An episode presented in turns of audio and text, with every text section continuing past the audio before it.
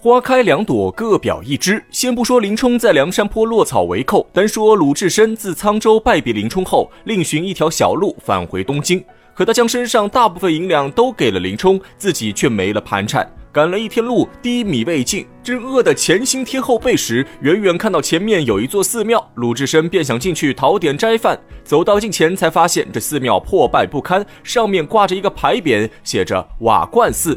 鲁智深推门走入寺中，只见树木凋零，落叶满地，几座房屋也是东倒西歪，像是无人居住一般。但从寺庙规模来看，以前必定是个香火旺盛的大刹。鲁智深站在前院，憋足力气，大喊一声：“有人吗？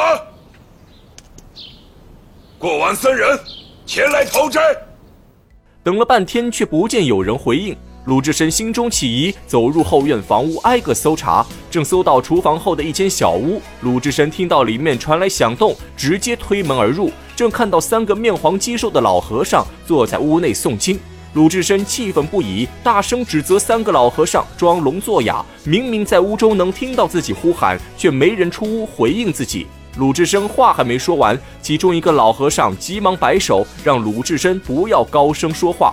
又示意旁边一个老和尚去关上房门。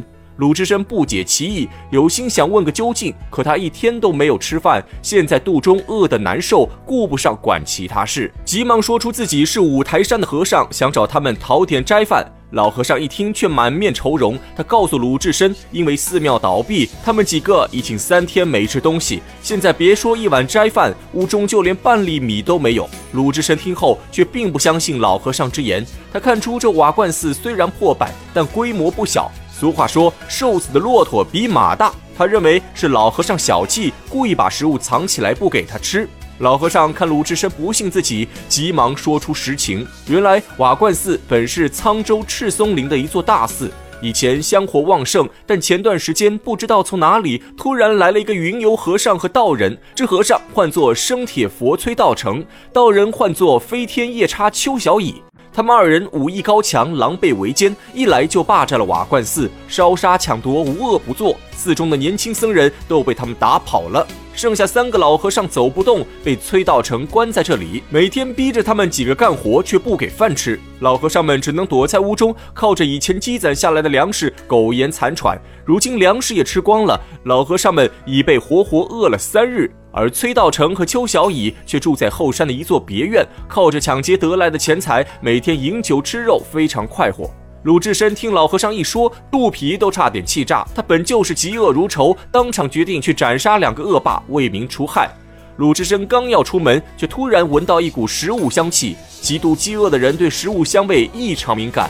闻着味道从旁边灶上传来，鲁智深大步上前揭开锅盖，只见里面正煮着一锅香喷喷的粟米粥。鲁智深饥渴难耐，拿起桌上汤勺就去舀饭。两个老和尚大惊失色，一把拉住鲁智深衣服，跪倒在地，求鲁智深把粥还给他们。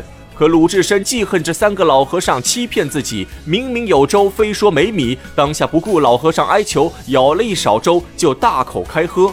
另一个老和尚早已饿得体瘦如柴，奄奄一息。眼看救命粥被鲁智深抢走，急着去阻拦鲁智深，谁知刚迈出一步就摔倒在地。鲁智深心地善良，急忙放下汤勺，上前扶起老和尚。老和尚告诉鲁智深，他们确实三天没有吃饭，今天刚去附近村子化了一些粟米，才熬了一锅救命粥。希望鲁智深手下留情，别和他们抢粥。鲁智深看老和尚说的可怜巴巴，于是决定去其他地方寻找食物。正在此时，门外传来一阵歌声。老和尚一听，吓得面如土色。他悄悄告诉鲁智深，这就是飞天道人邱小乙。鲁智深胆大心细，提了禅杖，偷偷跟在邱小乙身后，一直跟到后山的一座别院。正看到邱小乙和崔道成在树下喝酒吃肉，身旁还有一个美貌妇人。鲁智深怒不可遏，扬起禅杖就要下手。可是崔道成和邱小乙心思活泛，他们看鲁智深手拿武器，而他们二人手无寸铁，互相使了个眼色，想要先稳住鲁智深。二人满脸堆笑，请鲁智深入座饮酒。俗话说，伸手不打笑脸人。鲁智深看着对方人畜无害的笑容，一时间也有些摸不着头脑，便收起禅杖，询问他们究竟是怎么回事。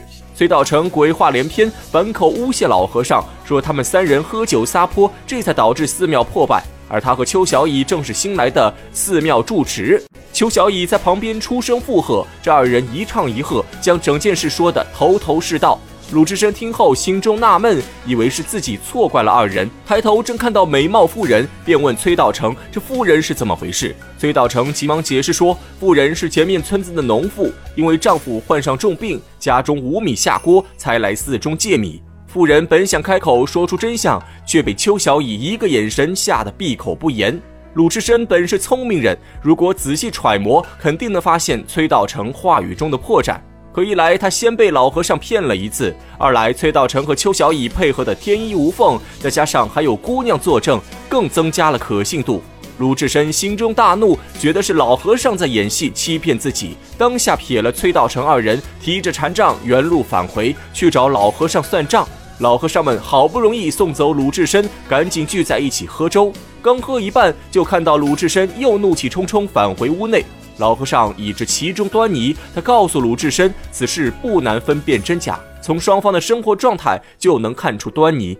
崔道成二人有酒有肉，可老和尚们却连一碗粥都舍不得喝。鲁智深被老和尚一提醒，也觉得事情不对，正要回去再找崔道成对峙，却不料崔道成和邱小乙早就拿着兵器站在门口，大声怒骂鲁智深。事已至此，真相大白。鲁智深提起禅杖，和崔道成二人站在一起。